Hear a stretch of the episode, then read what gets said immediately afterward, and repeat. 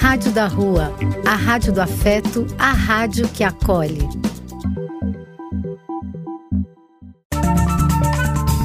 Apoio: Casa de Vó, Banho para Geral e Instituto de Políticas Relacionais. Programa do Véio. A alegria do véio pulsando nas ruas, falando da vida, do amor e das pessoas.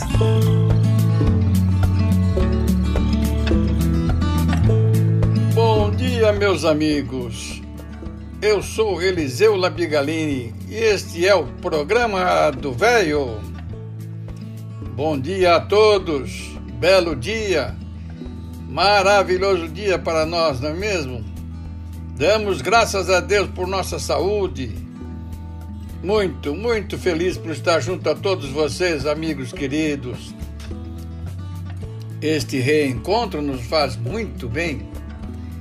Esta é a Rádio da Rua, a rádio que acolhe, a rádio que é afeto. Somos afeto, somos carinho, somos amor. Grande abraço a todos os locutores da Rádio da Rua aos que estão chegando agora, nossos, nossas boas-vindas, sejam todos muito bem-vindos. Vocês estão ouvindo o nosso sarau virtual de hoje, nossa reunião festiva. Sejam todos muito, muito bem-vindos. Vocês continuam sendo nosso programa. Vocês é que fazem nosso programa. Vamos nos divertir até às 11 horas.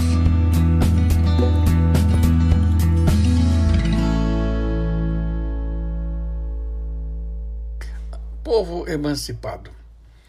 A quantas anda no nosso país a preocupação verdadeira com os mais pobres? Não vejo, sinceramente, uma preocupação real com os menos favorecidos. Vejo programas sociais soltos, sem conexão entre eles, tudo apenas para compor uma fachada de que há uma preocupação com os pobres. Não existe uma política real de soerguê-los de tirá-los definitivamente do lugar em que estão. Esta política do faz de conta só faz aumentar a quantidade de pobres e também de miseráveis. Os efeitos danosos dessa despreocupação com os que fazem a base da sociedade social e econômica trazem prejuízos sérios para nosso país. Ora, se aumenta o número de pobres e miseráveis, Naturalmente, isto fará com que não se avance no programa social do país. É como se eles puxassem sem querer para baixo o desenvolvimento do país. Agora, não venha culpar a eles por isso, porque eles são primeiramente vítimas deste sistema que exclui e que somente beneficia quem já tem dinheiro.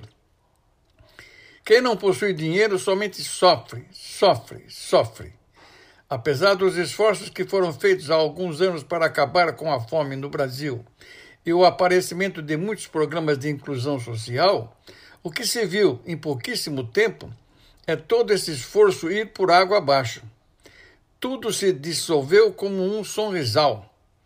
Aqui temos que pontuar que mais poderia ser feito se tratássemos com rigor esta questão da desigualdade. Não como um faz de conta, mas como algo fundamental para o desenvolvimento pleno da nossa nação. Um projeto estratégico de uma verdadeira nação. O que vemos é que parece que ninguém tem interesse efetivo de promover os pobres. Isto não seria positivo para os interesses políticos em voga. Aliás, nunca foi. Povo mais inteligente é povo que pensa e não deixa se levar por conversas furadas de políticos inescrupulosos. Pensam equivocadamente. Povo mais inteligente do que é fará com que a qualidade de vida melhore. Menos lixo nas ruas, menos marginalidade social, menos problemas urbanos, menos agitação social, menos sofrimento. Um povo emancipado, consciente de seus direitos e usufruindo aquilo que lhe é de direito, fará com que a classe política seja valorizada. Haja vista que foi ela que promoveu essa saída da estagnação social e econômica. É justamente o contrário do que pensam, mas não querem nem pensar em fazer isso. Tem medo de perder suas bases e, consequentemente, seu poder eleitoral. Pobres homens. A pobreza no Brasil é sim um problema de natureza política. Nunca no Brasil se tomou uma decisão para valer de se acabar com a pobreza e a miséria, pois se isso tivesse ocorrido, faríamos esse trabalho magnífico em tempo pouco. Uma geração bastaria para resolver essa questão. Promover uma nação emancipada cultural e economicamente é um atributo dos que pensam longe, os estadistas. Mais que isso, é um trabalho de verdadeiros cristãos. Povo emancipado é povo que sabe discernir entre o bem e o mal. Povo emancipado é povo que sabe o que quer. Povo emancipado não se deixa levar pelo canto de sereias ou das sereias. Pensem nisso, políticos. E de nossa parte, tentemos eleger homens e mulheres que pensem lá na frente, num Brasil melhor e diferente, não da boca para fora, mas de verdade. É assim um modo de ser cristão de verdade de fazer valer a vontade do Cristo, que nos ensinou a fraternidade como modelo para nos emanciparmos de verdade. Pensem nisso, irmãos. Essas são as palavras de Dom Helder Câmara, há muito tempo e como se fosse hoje. Não tinha nada de comunismo. Aliás, não existe comunismo praticamente no mundo. É isso aí, meus amigos nós temos que estar sempre atentos a tudo, tudo que nos cerca. Aumenta-se muito no país a guerra, fome, miséria, preconceito racial. Temos que lembrar e dar sempre a certeza de tudo que nos cerca, tudo que é errado que aí está, e sobre as quais não podemos, não devemos nos conformar. Temos que estar sempre atentos a tudo isso, não acreditar nos políticos que nos cercam. E dando início ao nosso programa, vamos ouvir uma poesia que nos manda nosso amigo Roberto Carvalho, de autoria dele. De nossa autoria, Precaução. Quando invadirem seu anonimato e o mundo inteiro lhe aplaudir sorrindo, Tenha prudência, seja bem sensato, pois muita gente só estará fingindo. Aos invejosos, seu assassinato será quanto mais cedo, mais bem-vindo. Desejarão que o derradeiro ato da sua vida seja um tombo lindo. Porque é comum no humano sentimento um disfarçado e vil ressentimento com quem se destacou, se fez notório. As mesmas mãos que aplaudem apedrejam e aqueles mais frustrados que o invejam só querem mesmo estar no seu velório. Após essa poesia bonita do, do Roberto, nosso amigo, nós vamos ouvir uma música que é muito bonita. Fala muito sobre a família Padre Zezinho, Padre Antônio Maria e Roberto Carlos. Que nenhuma família comece em qualquer de repente que nenhuma família termine por falta de amor. Que o casal seja um para o outro de corpo e de mente. E que nada no mundo separe um casal sonhador. Que nenhuma família se abrigue debaixo da ponte. Que ninguém interfira no lar e na vida dos dois.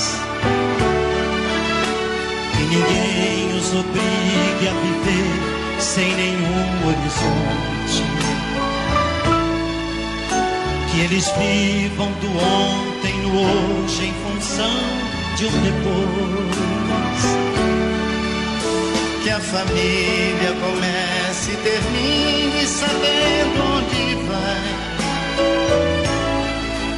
E que o homem carregue nos ombros a graça de um pai. Que a mulher seja um sol de ternura, e calor. E que os filhos conheçam a força que brota do amor. Todos.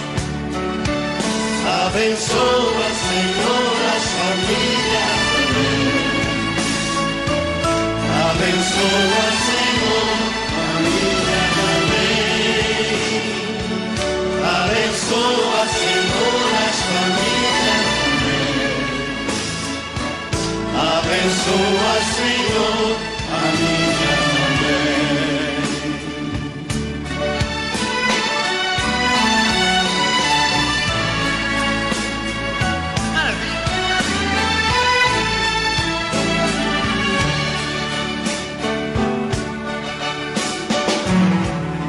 Que marido e mulher tenham força de amar sem medida. Que ninguém vá dormir sem pedir ou sem dar seu perdão. Que as crianças aprendam no colo o sentido da vida. Que a família celebre a partilha do abraço e do pão. Que marido e mulher não se traiam, nem ciúme não mate a certeza do amor entre os dois. No seu firmamento a estrela que tem maior brilho. Seja firme esperança de um céu aqui mesmo e depois. Que a família comece e termine sabendo onde vai. E que o homem carregue nos ombros a graça de um pai. Que a mulher seja um sol de ternura com cheiro e calor e que os filhos conheçam a força que brota do amor. Abençoa, Senhor, as famílias. Abençoa, Senhor, a minha também. Abençoa, Senhor, as famílias também. Abençoa, Senhor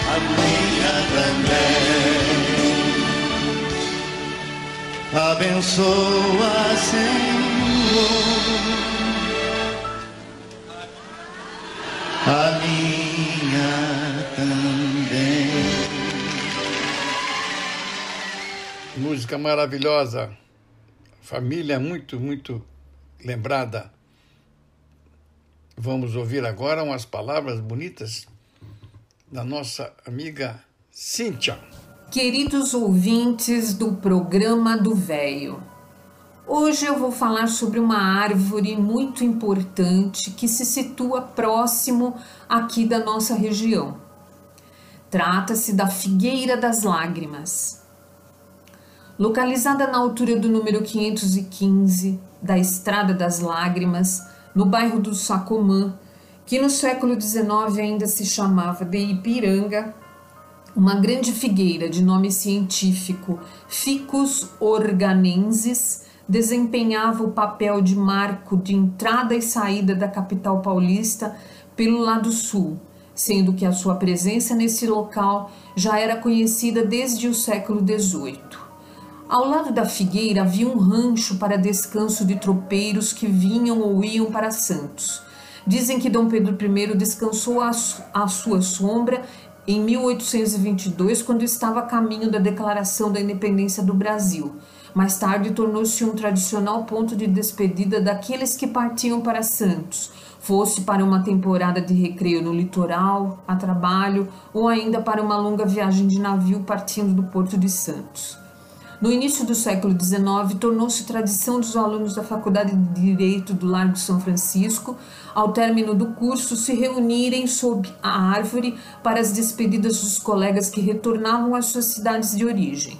Num artigo do jornal o Estado de São Paulo de 22 de agosto de 1909, o autor cita um texto de França Júnior, que, entre outras coisas, era bacharel em direito formado por aquela faculdade, que dizia assim: À beira do caminho, duas léguas distante da cidade, uma árvore, depositária das mais poéticas tradições, sob sua copa frondosa, reuniam-se bons companheiros e amigos para trocarem abraços na despedida.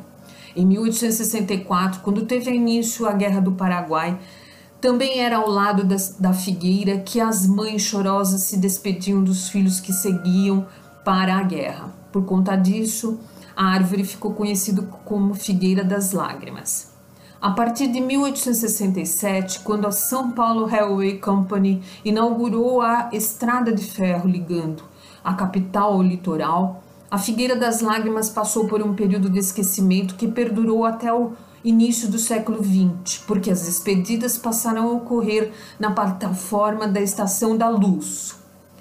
Em 1895, os irmãos, os irmãos franceses Antoine Ernest e Henri Sacoman adquiriram terras na região do Ipiranga e ali montaram o estabelecimento cerâmico Sacoman Freres do Ipiranga, ficando a Figueira das Lágrimas nas terras daquela empresa. No ano de 1909, urbanistas impiedosos mutilaram a velha figueira, cortando seus galhos maiores, provavelmente pensando em derrubá-la para a construção de alguma residência no local. A população da região, temerosa quanto ao futuro da árvore, se mobilizou, solicitando ao poder público providências para a preservação daquele símbolo da cidade. No dia 25 de agosto de 1910, provavelmente sensibilizados com os apelos populares, os irmãos Sacomã manifestaram intenção de doar à municipalidade o terreno de 100 metros quadrados onde a árvore estava. A intenção de doação foi apresentada à Câmara de Vereadores e, passado quase um ano, a Câmara autorizou a Prefeitura a receber a doação. Foram mais nove anos até a escritura, que a escritura fosse lavrada o que aconteceu em 5 de fevereiro de 1920. Depois disso, construiu-se um muro com grades em torno do terreno e colocou-se uma placa de bronze com a seguinte inscrição atribuída a Eugênio Egas: Sou a árvore das lágrimas e das saudades. Sobre a minha sombra, corações sem número separaram-se aflitos. Águias acadêmicas, portadoras do saber, confiantes, voaram para a vida. Representa o passado glorioso, recordo suaves tra tradições da brumosa Pauliceia. Vi e admirei, vejo e admiro. Hei de ver e admirar a vertiginosa marcha triunfal do progresso paulistano. Viandante que me contemplas, descobre-te. Em 1954, no ano do quarto centenário da capital paulista, a Figueira das Lágrimas já estava totalmente recuperada da poda de 1909, mas havia caído no esquecimento, apesar de alguns esforços isolados para a manutenção de sua memória e materialidade.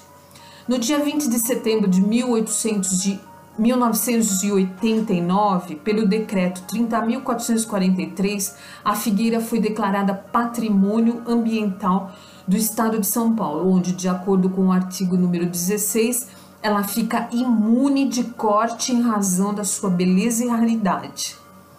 Em 26 de julho de 2001, técnicos da prefeitura removeram tecidos necrosados do tronco da figueira. Em 11 de julho de 2019, o muro original que cercava o terreno onde ela se encontra foi derrubado por uma obra da prefeitura que visava a revitalização do local e aquela sua placa de bronze foi roubada.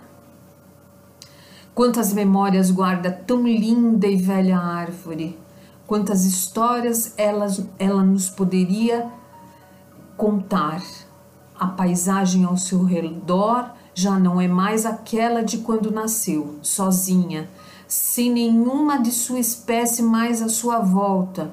Só pode implorar por amor e proteção dos mesmos homens que outrora quase a mataram. Muito obrigado, Cíntia. Que beleza de palavras, hein?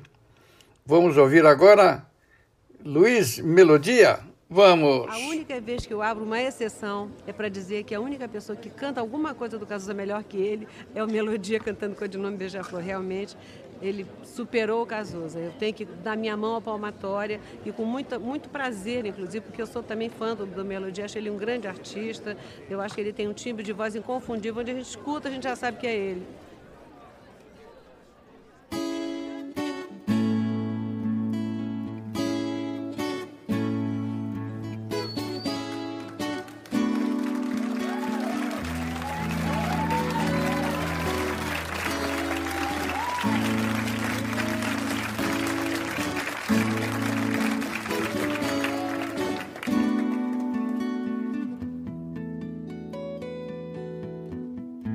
Pra que mentir, fingir que perdoou?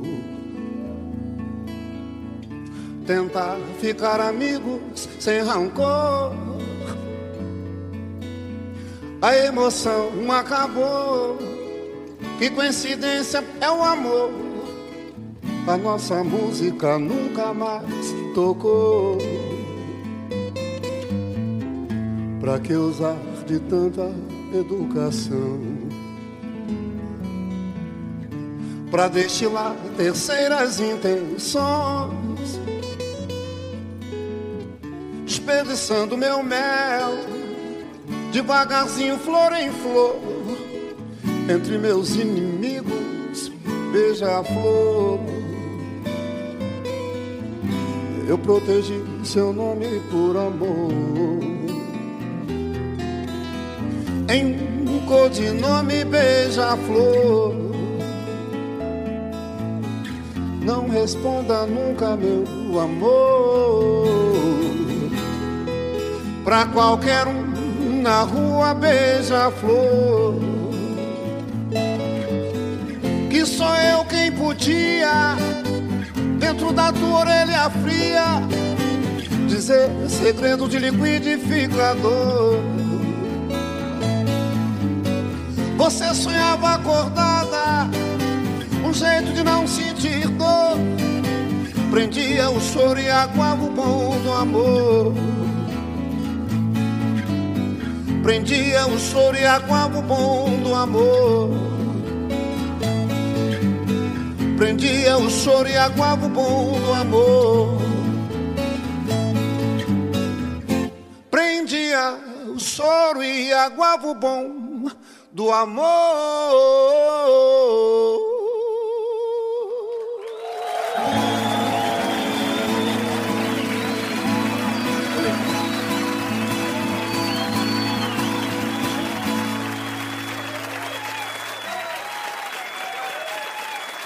Obrigado. E após Luiz Melodia, ouviremos as palavras, um texto lido por nossa esposa, querida Fátima. Bom dia, amigos do programa do Velho. Hoje eu vou ler um texto de Renato Guimarães. Enquanto teus pais envelhecem, deixa-os viver. Deixe, deixa-os envelhecer com o mesmo amor que eles se deixaram crescer. Deixa-os falar e contar repetidamente as histórias com a mesma paciência e interesse que eles escutaram as tuas quando eram crianças. Deixa-os vencer como tantas vezes eles te deixaram ganhar.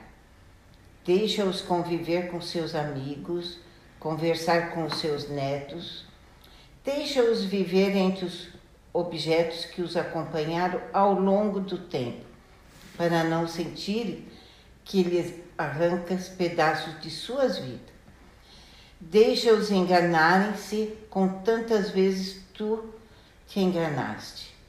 Deixa-os viver e procura fazê-los felizes na última parte do caminho que lhes falta percorrer.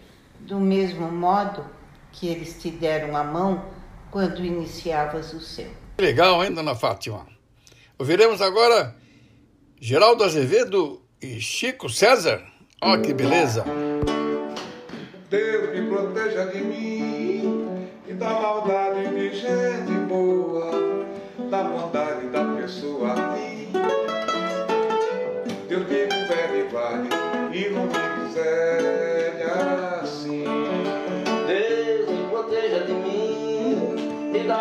maldade de gente boa, da bondade da pessoa ruim.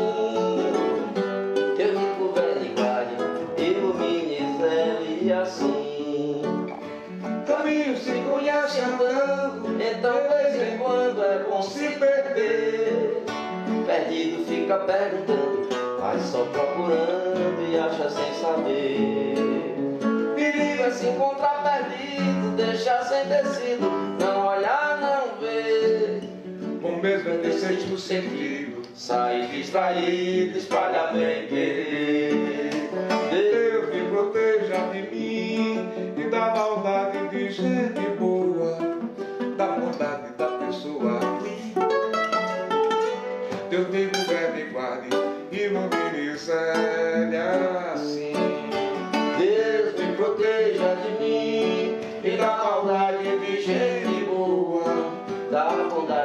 bondade da pessoa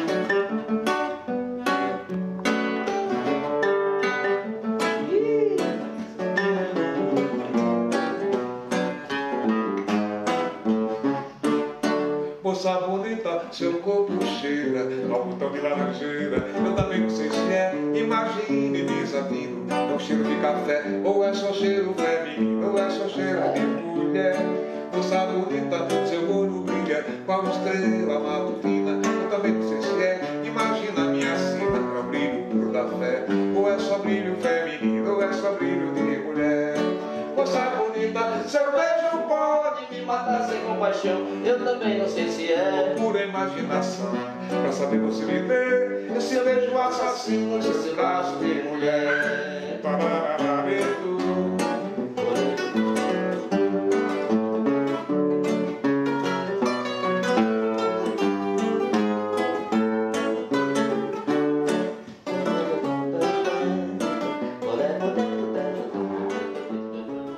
Dessa música legal, ouviremos as palavras de quem? Nosso amigo Altino.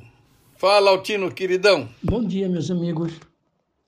Uma linda mensagem eu encontrei e eu gostaria de passar para vocês. Espero que gostem. Ame. Amar é aceitar que somos perfeitos. Amar é perceber que a verdadeira beleza não está nas formas físicas, mas nas vibrações do coração. Amar não é só estar perto, é estar presente. Amar não é falar o tempo todo, é ouvir o que não está sendo dito. Amar é perdoar mesmo sem o outro pedir perdão. Amar não significa ser dono, e sim fazer parte. Amar não é correr atrás, e sim andar ao lado. Amar não é fácil. Amar exige dedicação. Amar não é esquecer que você existe e anular-se. É justamente ser você mesmo e estar junto com quem quer estar junto. Amar é estar com você mesmo.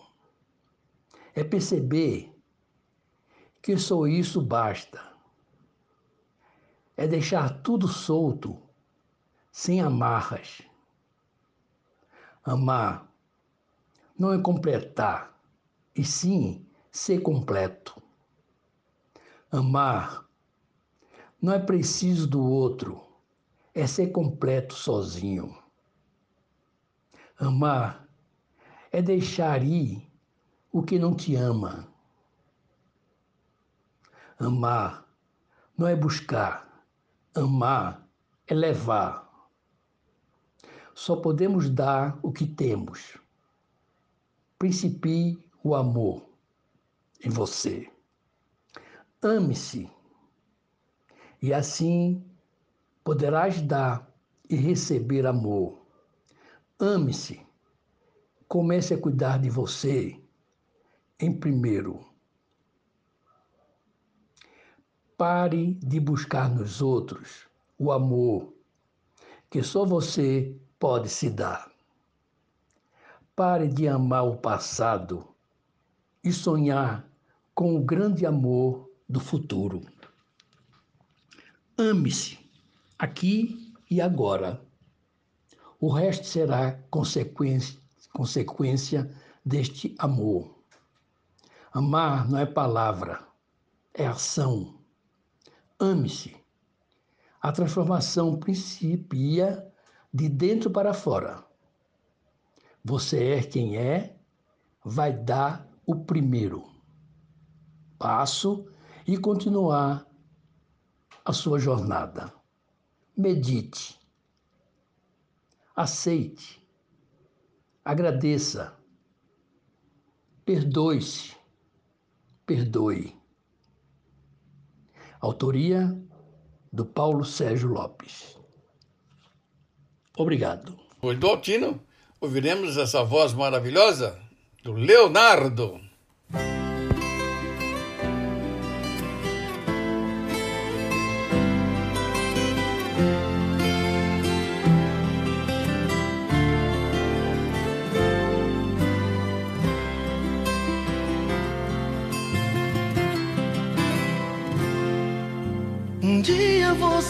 Sentir que não me deu valor,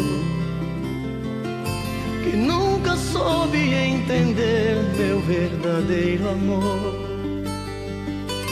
Queira Deus que já não seja muito tarde. Quando você se tocar, já me perdeu.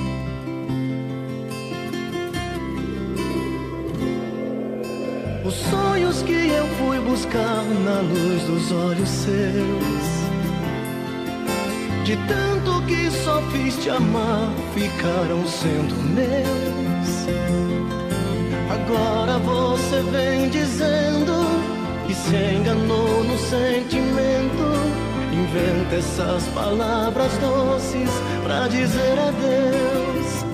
Não tente me enganar, não diz que vai voltar não minta pro meu coração. O amor, quando se parte assim, é um cristal quebrado. Não cola nunca mais, o sol não se refaz, a alma perde a ilusão. Os passos de uma paixão não voltam pro passado. Eu peço a Deus que dê em dobro pra você desejar de hoje em diante, do fundo do meu coração. E se você sofrer quando se arrepender, não pense em me rever, não peça minha mão, volta pra mim, não. Não tente me enganar, não diz que vai voltar, não minta pro meu coração.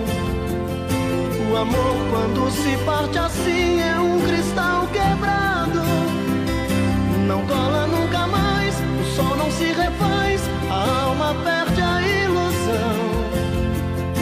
Os passos de uma paixão não voltam pro passado.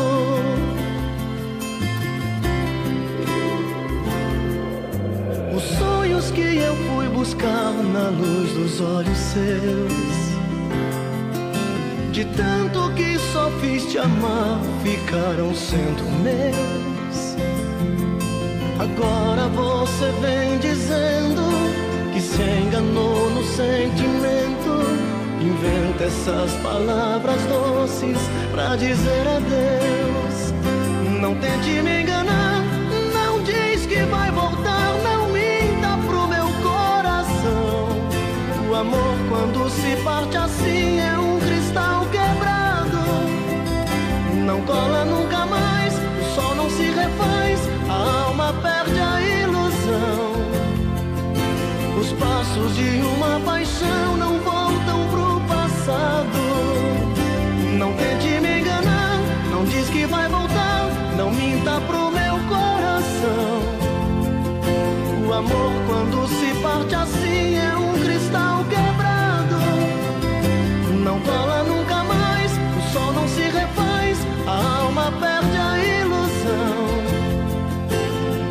Os passos de uma paixão não voltam pro passado. Os amigos, está vindo conosco agora o nosso neto, o Pedro, conhecido como Pepito. Ele está fazendo jornalismo na PUC. Ele escreveu umas palavras e gravou umas, uma, uma, um, um vídeo, um áudio sobre o tratoraço. E sobre tratoraço ele vai trazendo aqui para nós a sua opinião e nós queremos colocá-lo, como sempre, que está aqui aberto o programa do velho para ele é, escrevendo e lendo o que ele quiser. Vamos ouvi-lo? Você viu alguma coisa sobre o tratoraço e não entendeu muito bem o que era? Posso te explicar? Lembra que no ano passado a gente teve eleição à presidência da Câmara e do Senado? Pois bem, aqueles deputados que apoiaram os governistas receberam uma espécie de orçamento secreto ou orçamento paralelo. Orçamento paralelo, orçamento secreto? Como assim? Deixa eu explicar. Todo parlamentar tem por ano 8 milhões para investir da forma que ele bem entender. O orçamento paralelo de que falamos não tem o mesmo funcionamento da emenda. Neste caso, houve um acordo entre Congresso Nacional e governo federal. No final das contas, depois de um imbróglio grande, o governo federal enviou o PLN 2, 3 e 4, que garantiam ali, por meio dessa emenda, a emenda de relator, 20 bilhões de reais disponibilizados. Porém, esses 20 bilhões não poderiam ser gastos como as emendas parlamentares individuais. Elas teriam que obedecer critérios objetivos, técnicos. Nessa tal de RP9, ao contrário das emendas parlamentares, a distribuição de verbas é feita de forma sigilosa e resulta muitas vezes do acordo informal entre políticos. Ela é feita de um acordo oral às vezes e passa por escrito somente um ofício. A repartição desses valores ela não ocorreu de forma equânime, ou seja, 8 milhões para cada deputado do Congresso. Ela serviu muito, na verdade, para beneficiar aqueles deputados governistas. Esse repasse, que não obedeceu a critérios técnicos, ele foi feito através de ofícios expedidos ao Ministério de Desenvolvimento Regional, dos quais 20 daqueles bilhões de reais que ficaram no, na RP9, 3 bilhões foram direcionados e captados por meio da reportagem do Estadão, que conseguiu apurar esses ofícios e ver para onde é que estava indo esse dinheiro. E é justamente essa movimentação de 3 bilhões de reais que se configura como tratoraço. Aí você me pergunta, Pedro, mas cadê o trator nessa história? Porque você falou de orçamento paralelo, de emenda impositiva, mas ainda não vi nenhum fazendeiro. Calma. Por meio desses ofícios, que eram expedidos ao Ministério de Desenvolvimento Regional, os parlamentares ditavam ao Ministério o que comprar e por que preço comprar. E é justamente aí que entram os tratores. Um meio bastante utilizado para esse esquema foi a destinação de verbas para a Codevasf, a Companhia de Desenvolvimento do Vale do São Francisco. Eles destiram essa verba para essa companhia porque ela não tem um processo licitatório tão rígido quanto outras estatais, e ela é atrelada ao Ministério do Desenvolvimento Regional. E por que tratoraço? Porque houve a compra de máquinas agrícolas com um forte indício de superfaturamento. Esse tipo de maquinário é utilizado por recapeamento de rua, para reforma de saneamento básico. E, convenhamos, são coisas que pegam muito bem na foto em um ano pré-eleitoral. O caso mais emblemático é esse que está na tela, de um deputado que comprou uma máquina, um trator, de 100 mil por aproximadamente 359 mil reais. Ou seja, isso é uma bagatela. Então, deu para entender melhor? No final das contas, o tratoraço nada mais é que a compra de apoio político por meio de um orçamento paralelo. E esse orçamento, ele não pode ser fiscalizado pelo MPF, pelo TCU, pela CGU. E é isso que dificulta, ele ocorre de forma sigilosa. Deu para entender direito? Esse é o tratoraço, a compra de máquinas. Foda-se, é isso. Valeu, até a próxima. Que legal, Pepito. Muito legal que você falou sobre tratoraço, hein? E agora vamos ouvir uma música do banda Dire Straits. One,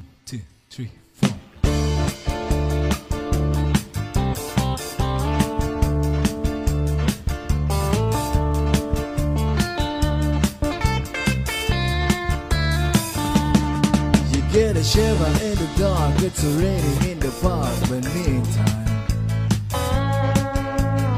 Sound of the river is stopping to hold everything. A band is blowing Dixie, double for time. You feel alright when you hear the music ring.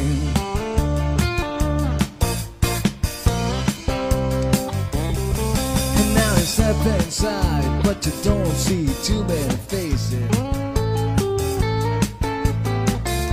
Coming in on the rain to hear the jazz go down.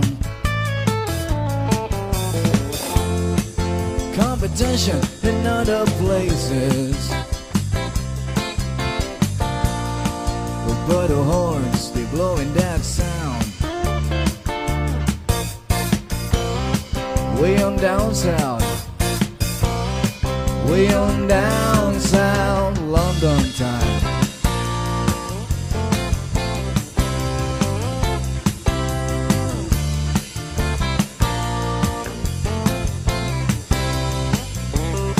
You check out Guitar George. He knows all the chords. But it's regular rhythm, he doesn't wanna make it cry or sing. Said an old guitar is all he can afford. When he gets up under the lights to play his thing.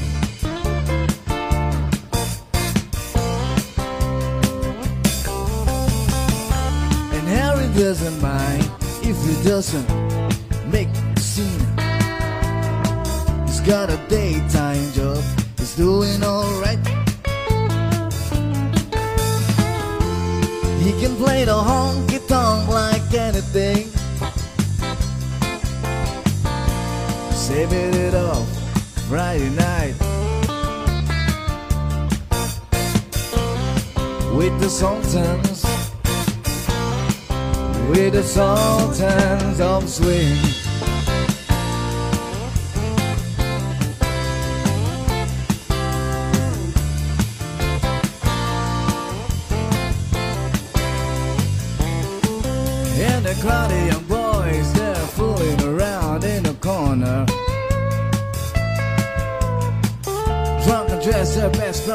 Baggies in the flat foam soul. They don't give a damn about any trumpet playing band. It ain't what they call rock and roll. In the Sultans, in the Sultans, they play Quill.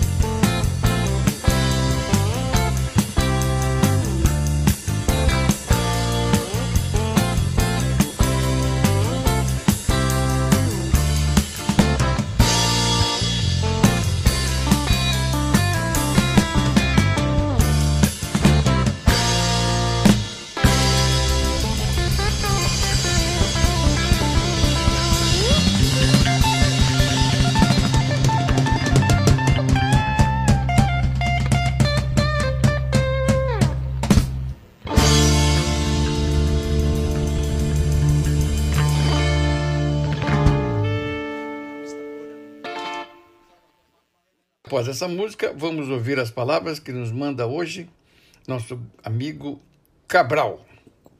Bom dia, Eliseu. Bom dia, amigos do programa do Velho. Hoje eu trago uma fábula que ilustra bem aquilo que a gente sempre fala de que se deve dar tempo ao tempo para que as coisas se resolvam de uma forma natural. Essa fábula foi adaptada do livro Histórias de Nasruddin e ela se intitula Você Não Levou em Conta. E começa assim: Um rei tirânico e de idade avançada bradou: Se ninguém fizer qualquer coisa para me entreter, cortaria a cabeça de todos os cortesãos. Imediatamente, Nasruddin deu um passo à frente. Majestade, não me corte a cabeça. Tratarei de fazer alguma coisa. E o que podes fazer? Posso ensinar um asno a ler e escrever. Intrigado, o rei ressaltou: É melhor fazê-lo ou te esfolarei vivo. Vou fazê-lo, mas isso me tomará dez anos. Muito bem, disse o rei, concedo-te os dez anos. Então logo o rei se retirou, Nasruddin foi cercado pelos nobres da corte. Mulá, disseram, é verdade mesmo que você pode ensinar um asno a ler e escrever? Não, respondeu Nasruddin. Então, disse o mais sábio dos cortesãos, você acaba de inaugurar uma década de tensão e ansiedade, pois certamente será condenado à morte. Oh, que loucura a sua, preferir dez anos de sofrimento e contemplação da morte ao machado do carrasco que corta a cabeça num átimo. O mulá então disse ao grupo: Você não levou em conta apenas um pequeno detalhe. O rei tem 75 anos e eu 80. Muito antes que o tempo se esgote, outros elementos hão de ter entrado na história. Era isso, meus amigos. Um ótimo domingo a todos. Essas belas palavras do Cabral, vamos ouvir agora uma poesia falando sobre Deus. Que maravilha! E o poeta Amaro, ele definiu Deus dessa forma: Deus fez o mundo do nada. Em seis dias terminou. Dois terços de água em cima, o mar na terra plantou, e o céu bordado de estrelas suspenso no ar deixou. Um arco-íris pintou no céu como um diadema, o sol nascer cor de ouro e morrer da cor de gema, e no crepúsculo da tarde deixou escrito um poema. Com a sua mão suprema, deu velocidade aos ventos, deu às aves asas soltas para balhar no firmamento, porque o mestre é o único de perfeição 100%. Sem o seu consentimento, nada se move na terra. Sua previsão não falha, o seu projeto não erra, a máquina não enferruja e nem seu eixo emperra. Seja no céu ou na terra, Deus é puro escorreito. Deu à lua quatro faces e nenhuma dá defeito. Toda semana ela muda, mas não muda o seu efeito. O universo perfeito pintou todas as cores, pôs num campo um lençol verde e ornamentou de flores, com animais e floresta entregou aos pastores. Cuida bem dos pecadores, que para Deus isso é comum, e ainda deu um anjo de guarda para cada um. cuida de todos os filhos sem esquecer de nenhum. Deus é três pessoas num: Pai, Filho e Espírito Santo. Ninguém foge do seu olho, nem escapa do seu manto, se transporta sem olhar e voa sem sair do canto. A chuva que cai do manto, pingo a pingo é peneirada. O rio de água doce, o mar de água salgada, que a natureza obedece a quem fez tudo do nada. Passa em toda morada, no dia a dia sagrado, ninguém pensa qualquer coisa que Deus não tenha pensado, porque Ele ama os pecadores, mas aborrece o pecado. De poder ilimitado, Deus é onipotente. Por estar em toda parte, Ele é onipresente.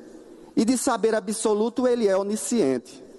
Com a sua mão potente, é comandante da nave, a bordo do cosmo faz girar o globo suave, e dos desígnios e mistérios, Ele é o dono da chave. Quem tira do olho a trave, conhece os defeitos seus, sabe que Deus é o dono até da fé dos ateus. E até quem não tem fé sabe que o dono do mundo é? É Deus. Após essa poesia, mais uma poesia, só que cantada por Belchior.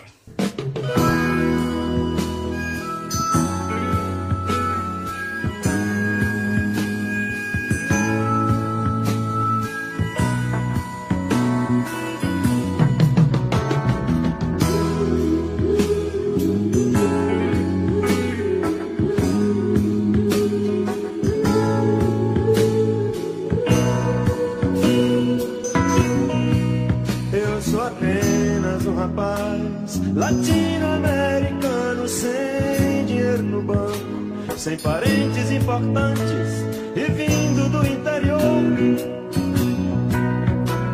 Mas trago de cabeça uma canção do rádio em que o antigo compositor baiano me dizia: tudo é divino,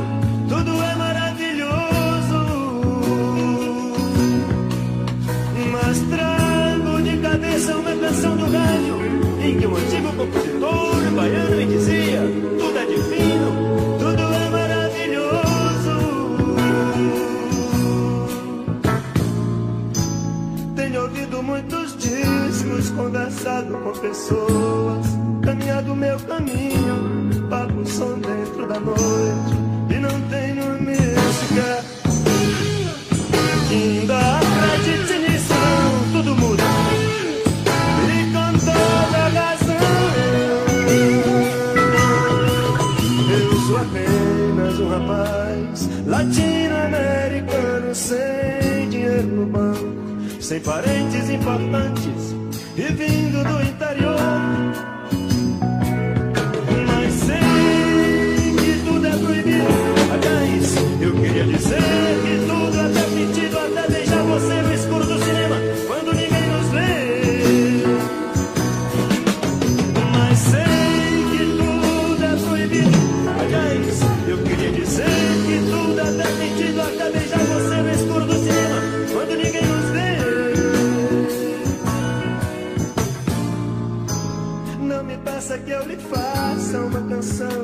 deve. Correta, branca, suave, muito limpa, muito leve. Sons, palavras, são navalhas. E eu não posso cantar como convém, sem querer ferir ninguém. Mas não se preocupe, meu amigo, com os horrores que eu lhe digo. Isto é somente uma canção. A vida realmente é diferente, quer dizer.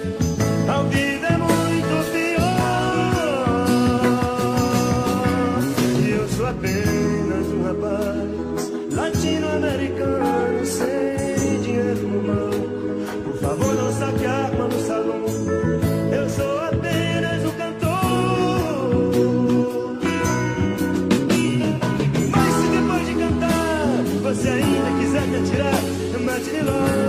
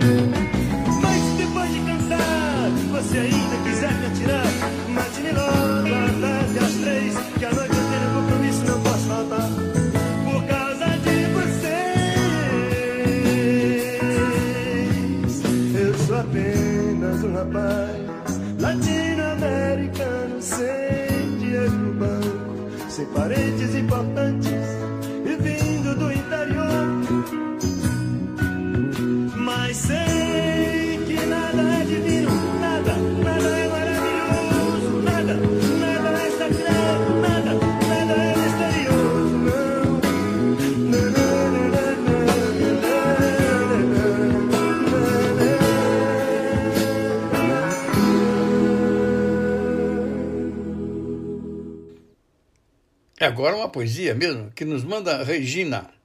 Regina Badini estava um pouco afastada e nós pedimos para ela participar. Está aqui, ela atendeu nosso pedido. É uma honra para nós.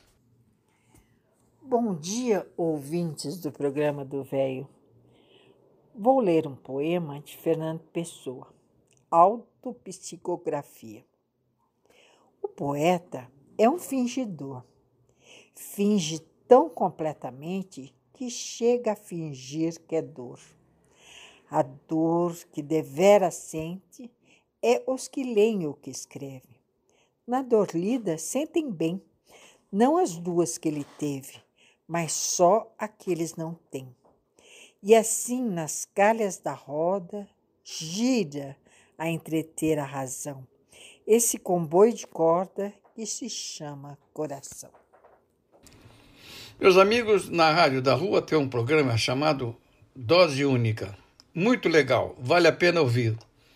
E no programa Dose Única, Cláudia Pereira, nossa amiga, entrevistou Padre Júlio. E nós gostamos tanto da entrevista que vamos levar ao ar Padre Júlio Lancelotti. Merece ser ouvido com todo carinho, porque, oh, maravilha de pessoa. Hoje, na coluna do Dose Única, a troca de ideias é com o Padre Júlio Lancelotti, líder religioso, 35 anos de sacerdócio, é referência nacional em defesa dos direitos humanos e convive com a população de rua da cidade de São Paulo. Padre Júlio, muito bem-vindo ao Dose Única. Muito bem-vindo aqui na Rádio da Rua. Obrigado, eu que agradeço a oportunidade de estar com vocês e a paciência de vocês me esperarem.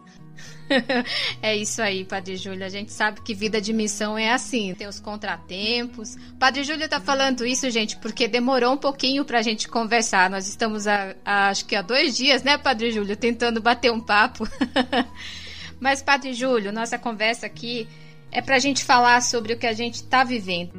Padre Júlio, é, os indicativos, eles estão aí e eles apontam que o país hoje está com mais de 50 milhões de pessoas na pobreza e 13 milhões delas na extrema pobreza.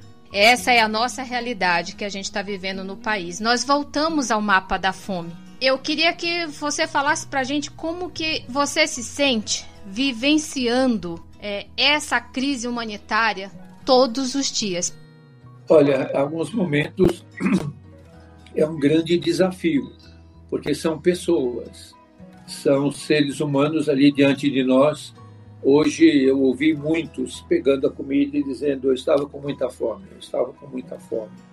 E é, é impressionante que alguns não querem só uma marmita, querem pegar duas porque a ansiedade tão grande, porque ele, ele não sabe que horas que ele vai poder comer outra vez, se vai poder comer outra vez. Há um grupo muito grande desalentado. Então esse desalento, esse sofrimento nos atinge profundamente e nos sensibiliza muito. É, eu me sinto sempre desafiado a lutar, a enfrentar a estar junto com esses que estão sofrendo mais, esses milhões, e é um número que cada vez aumenta mais, no Brasil que é, está dilacerado, sofrido, ensanguentado, como em Jacarezinho, e, em tantas situações dramáticas que nós estamos vivendo, um luto contínuo que não para, que cada vez se torna mais forte. Então, nos sentimos é, extremamente desafiados. Nós estamos vivendo esse momento histórico de exílio e nós temos que construir esperança. Padre Júlio, construir esperança. É, como que nós podemos construir essa esperança no meio de tanto caos, no meio de um massacre, no meio dessa escuridão? Eu acredito que resistindo, protestando, anunciando, convivendo com os que estão sofrendo, é, sendo aliados dos que estão na luta. Então, essa luta está na Colômbia, essa luta está em muitas ruas, está em muitas situações. Nós não podemos acreditar que seja uma escuridão que nos impeça de enxergar um caminho. Nós sabemos qual é o caminho. É o caminho da solidariedade, é o caminho da partilha, que entre nas estruturas políticas e econômicas, é a superação desse modelo é, neoliberal exacerbado que é, faz o povo sofrer tanto.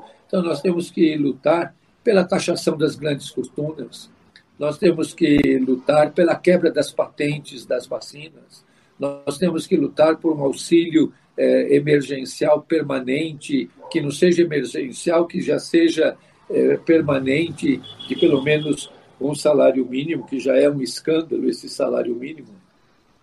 Mas nós temos que lutar pela proteção social.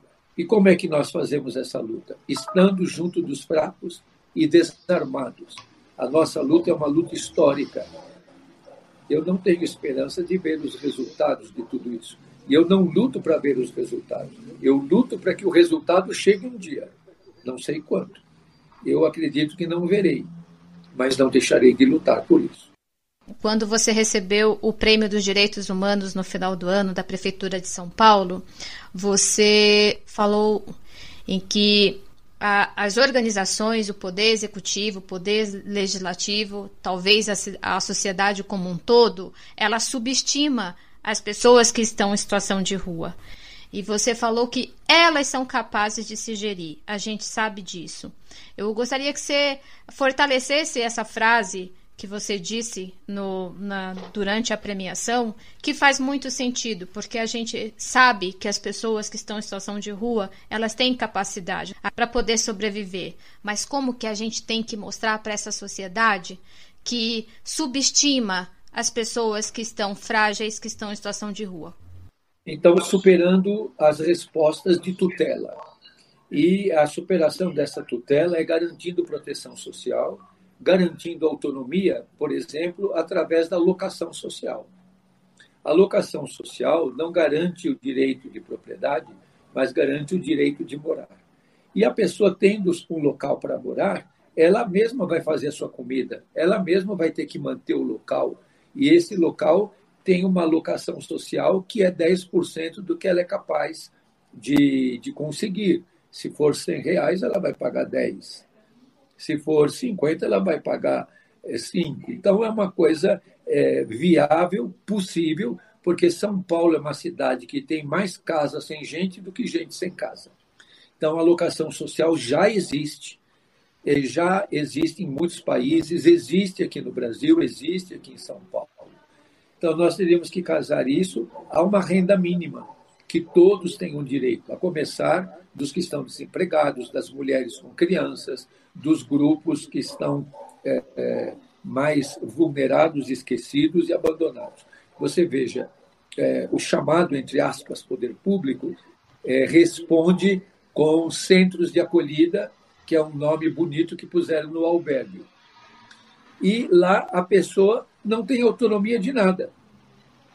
Ela tem hora para entrar, hora para sair, hora para comer, para comer o que dão para ela, não o que ela gostaria de comer, ou, ou teria preferência. É, então, é uma vida toda é, pré-estabelecida por outro. Você pode ter uma rotina e deve, eu tenho uma rotina, mas uma rotina que eu construo, não uma rotina que você constrói para mim. Então, é, a alocação social é, e esse programa é, casa em primeiro lugar é no sentido de garantir às pessoas a, é, a sua independência, a sua autonomia, a possibilidade dela mesma fazer sua comida, ela tem que limpar o seu espaço, ela tem que organizar a sua vida. Então, isso é uma pedagogia. E uma pedagogia de autonomia que você precisa treinar para poder ter essa autonomia também depois politicamente, socialmente, comunitariamente. Ou seja, isso chama-se dignidade. Pois é. É autonomia para que você tenha dignidade. Agora, você não pode decidir se o outro tem autonomia ou não tem. Cada um tem um espaço de autonomia. Então, nós não podemos, muitas vezes, o povo mais pobre, mais simples, não pode escolher nada. Verdade. Tudo é imposto, tudo é imposto, tudo é decidido por outros. O outro que decide que comida você vai comer, o outro que decide que roupa você vai vestir, o outro que decide tudo na tua vida. Então, é, a população em situação de rua é uma população que perde todo o espaço de liberdade, porque não pode fazer nenhuma escolha. E assim, meus amigos, passamos uma hora de imenso prazer com todos vocês. O programa do Velho está muito feliz por contar com vocês, nossos participantes, nossos amigos que fazem nosso programa, e com os nossos caros ouvintes, a quem nós agradecemos muito, muito a audiência. A audiência que vem crescendo, hein? Nós não merecemos, meus amigos, mas tudo fazemos por merecer, para merecer. Agradecemos muito a atenção e deixamos vocês na presença de Majur com a última dança. Majur acabou de lançar seu primeiro disco, que está disponível na Rádio da Rua. E quem nos mandou? Tony, nosso diretor técnico. Grande abraço a vocês, um bom domingo, tudo de bom. Felicidades, muitíssimo obrigado. Tchau, tchau.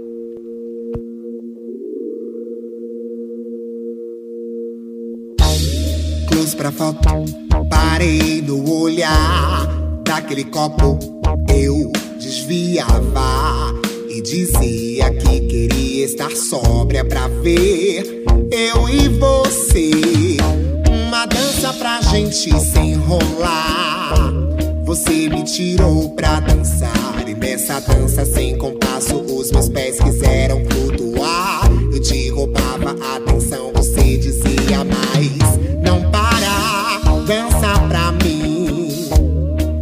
Deixa esse corpo coladinho ao meu. Foi nessa dança que a gente viveu, foi dessa dança que a gente se entorpeceu. Diga se você quiser dizer.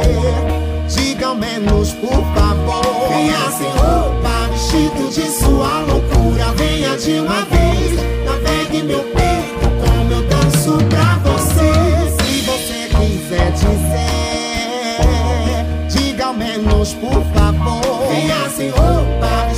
vestido